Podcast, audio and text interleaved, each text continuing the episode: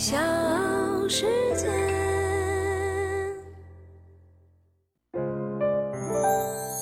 大咖故事，故事舅舅，越说越有。相信大家对于完美日记这个彩妆护肤品牌并不陌生，在众多的国会当中，完美日记呢算是网红品牌之一。作为完美日记的母公司，广州逸仙电商更是不俗，四年的时间就做到一度市值四百六十亿，并且在二零二零年成功的登陆纽交所，一举上市。只用了三年的时间，从一个毫不起眼的淘宝小店一跃成为身价近七十亿美元的上市公司。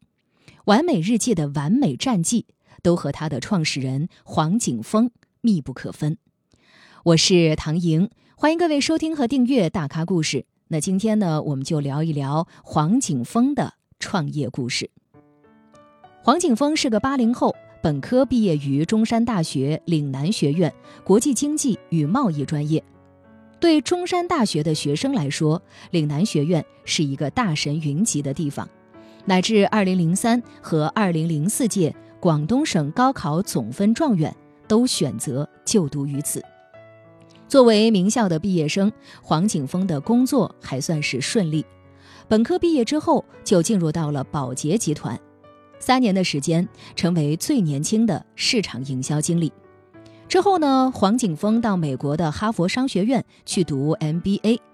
在赴美之前，黄景峰去了当时的青年才俊大本营新东方教育集团，成为中学部的一名数学老师。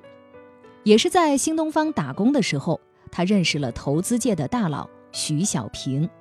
在哈佛拿到学位证书之后，黄景峰回国找到了徐小平，他早已酝酿了一个伟大的化妆品牌计划，希望呢能够从徐小平那儿得到肯定，但是没想到被泼了一盆冷水。不管多么优秀的学历，都不如实战经验来的可靠。要想稳妥创业，就得先学习后打仗。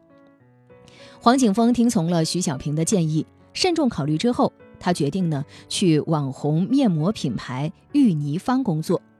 刚加入玉泥坊的时候，这家公司还只是一个湖南的地方品牌。四年之后，玉泥坊成功上市，黄景峰也成为玉泥坊母公司玉佳慧的 COO。更让他兴奋的是，在四年的时间当中，他结识了一批有志于在美妆行业大展拳脚的小伙伴。二零一六年。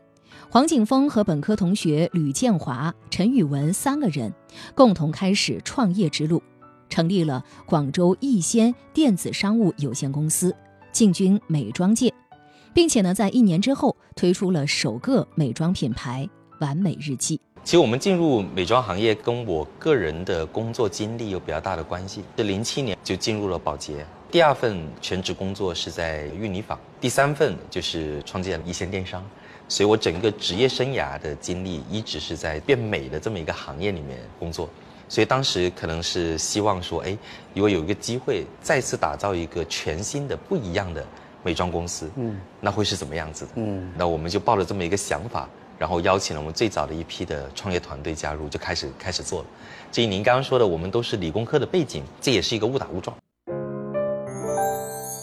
大咖故事，故事舅舅。越说越有。每一个公司的起步呢，都是困难重重的。为了更加了解女性需求和市场动向，黄景峰就和其他两个合伙人跑遍了日本、欧洲、美国的化妆品专柜，向大牌偷师。怕被怀疑，这三个单身汉就假装呢给女朋友买化妆品。借此详细了解所有产品的触感、使用效果等，并对其包装等细节进行了仔细的观察。黄景峰说：“我们自己呢，对产品方面的认知是通过不断的实践来获取的，不仅仅是问。在二零一七年和二零一八年的时候，我们每天都会带妆、涂粉底液，还有手臂试色。”基本上呢，我们上班的时候，每天手臂上都会涂上几十遍各种各样的产品，然后卸掉，再来一遍，卸掉，再来一遍。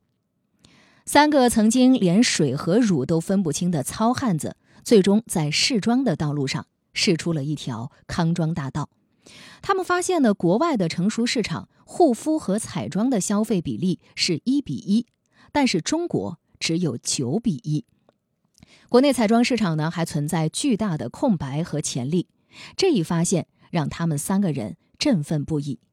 在确定主跑彩妆这一赛道之后，黄景峰及其团队进行了一系列的问卷调查。最后呢，他们将用户精准为十八到二十八岁的年轻女性。这群人首先有着强大的购买力，消费能力呢普遍不高，但是对品质有一定的要求。黄景峰总结：我们的产品必须潮，但是价格还不能太高，而且质量必须有保障。二零一六年八月，真格基金投了一笔钱给完美日记。当时，真格基金再一次派出了合伙人方爱之和戴宇森对完美日记进行考察。面对这样的机会，黄景峰说出了那句话：“我们想做中国的欧莱雅。”不久之后，真格基金领投了易先电商的新一轮融资，而完美日记也在之后实现了快速出圈。二零一七年，黄景峰在淘宝创建了一家名为“完美日记”的小店。完美日记的首个产品散粉就在品牌淘宝店正式上线。经过大量的调研，散粉以市场需求量大、入门门槛低而被选中。散粉上市之后，完美日记密切关注消费者使用情况，用户真实反馈、购物偏好、皮肤状态等数据都被收集起来，作为新品研发的依据。有了产品定位、消费人群和用户需求积累。如何将自己的品牌推广出去，就是完美日记下一步要解决的问题。刚开始呢，黄景峰选择无限贴近时尚圈，先后推出和服装设计师徐一卫联名款彩妆礼盒，和高定的服装品牌玛莎玛联名的唇妆礼盒等产品，亮相各大时装周。在时尚圈有了一定的知名度之后，完美日记又自降身份。开始接近普通消费者，启动了完美日记特有的互联网宣传办法。黄景峰呢斥巨资将大量的广告投放到了小红书和 B 站，联合众多的网红在各大网站实现刷屏式的宣传。重金签约了周迅，成为全球品牌代言人。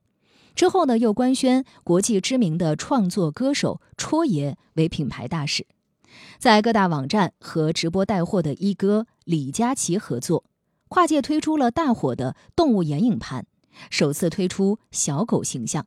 而接下这个代言的就是李佳琦的狗 Never，是巨资营销带来的是空前的成功。二零一九年的天猫双十一活动中，完美日记首次登顶天猫双十一彩妆冠军的宝座。紧接着，二零二零年天猫双十一第一波活动中，完美日记就成为天猫首个破亿的彩妆品牌。两个半小时之后，它又成了首个销售额突破两亿的彩妆品牌。二零一九年呢，完美日记也展开了线下投放，在追求线上流量红利和销量激增之外，完美日记开始运用线下媒体平台打造品牌护城河。同样也是在那段时间，多家投资机构密集出手，三年五轮融资下来，完美日记的估值从一亿到十亿、二十亿，直到四十亿美元。爆发式增长之后，高光时刻降临。二零二零年十一月，完美日记母公司易仙电商在纽交所成功上市，成为了国货彩妆的第一股。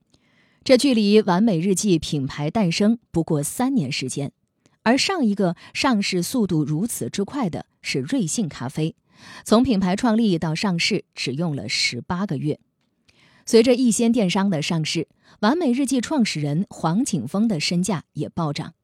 二零二一年三月，黄景峰以两百四十亿元人民币的财富登上了二零二一胡润全球富豪榜。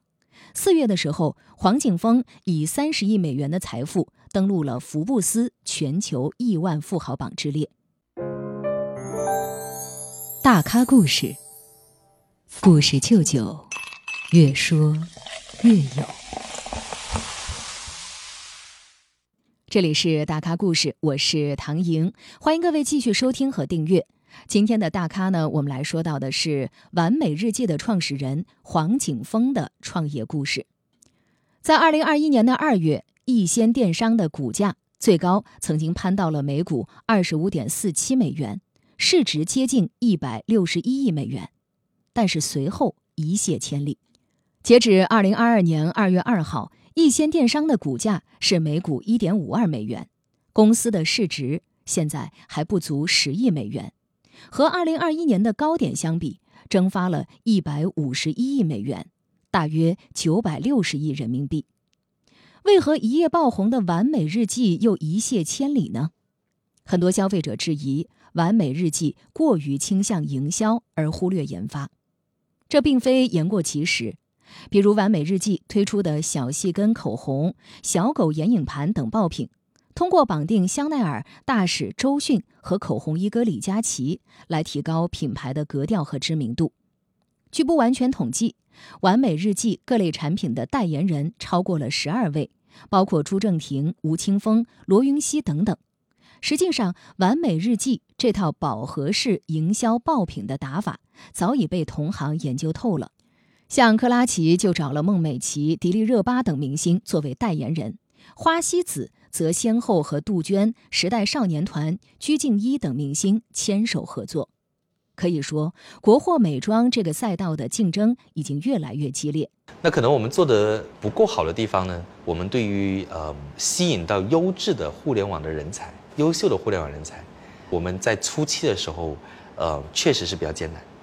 因为我们想做的这个事情，在美妆行业里面，除了我们之外，其他的一些，不管是国际美妆巨头，还是其他的一些美妆企业，在这一块的投入，呃，可能跟我们的差距特别大，所以有不少的一些可能是来自于，呃，互联网行业的一些顶级人才，对于这个技术跟数字化的这么一些方法论，如何应用到美妆，他们有一种陌生感。就他他不知道这个能产生什么价值，如果说是什么自动驾驶，他们秒懂。这种怀疑都会是让我们在面对很多吸引很多人才的时候，我们遇到的一些挑战。嗯，如果我们能够在早几年有更多更优秀的人才加入的话，我们在这条路上面可能会走得比我们现在更好。在完美日记成长的关键阶段，这个玩科技加美妆理念的二把手陈宇文又突然离开。那么谁来代替他帮助完美日记讲述接下来的故事呢？在很多人的眼中，易先电商似乎只有一个完美日记的品牌。实际上，它的产品矩阵早已从最初的完美日记扩展到小奥汀、丸子星选以及其他的一些高端产品，品类包括彩妆、护肤，覆盖低、中、高端消费者。完美日记也深知。彩妆呢，对于消费者的留存和复购并不具有强的依赖性，这几年也在大力布局护肤品领域，而这一营收增长点目前还迟迟没有爆发。再则，伴随着2021年直播行业的一轮大洗牌，超级 KOL 薇娅逃税以及李佳琦与欧莱雅爆发最低价之争，品牌商和超头部 KOL 的微妙平衡被打破。而对于完美日记这样非常依赖知名 KOL 的网红品牌，更是一种考验。从专利来看，和欧莱雅拥有超过一千三百多种专利相比，截止到二零二零年末，完美日记只有六十九项专利，其中实用新型专利只有一项，外观设计专利三十二项，发明专利三十六项，部分正在转让，全球待批专利。二十三项，其研发费用和大笔的营销费用相比，可以说是少得可怜。和行业普遍百分之二到百分之三的研发费用占比来看，二零一八年到二零二零年，完美日记的研发费用分别是两百六十四万、两千三百一十八万和六千六百五十一万，分别占到净收入的百分之零点四、百分之零点八和百分之一点三。除了要不断加固自身的护城河的内忧之外，完美日记还面临其他国货美妆竞争的外患。同样以高性价比和营销策略爆红的花西子、橘朵等品牌，对完美日记的地位也在发起冲击。二零二二年以来，中概股不断的承压，完美日记母公司易先电商首当其冲，公司股价一度缩水到低于一美元。纽交所警示函顺势袭来，从带领二十多位合伙人敲响上市之钟。到如今站在被退市的边缘，曾经的国货之光完美日记处境尴尬。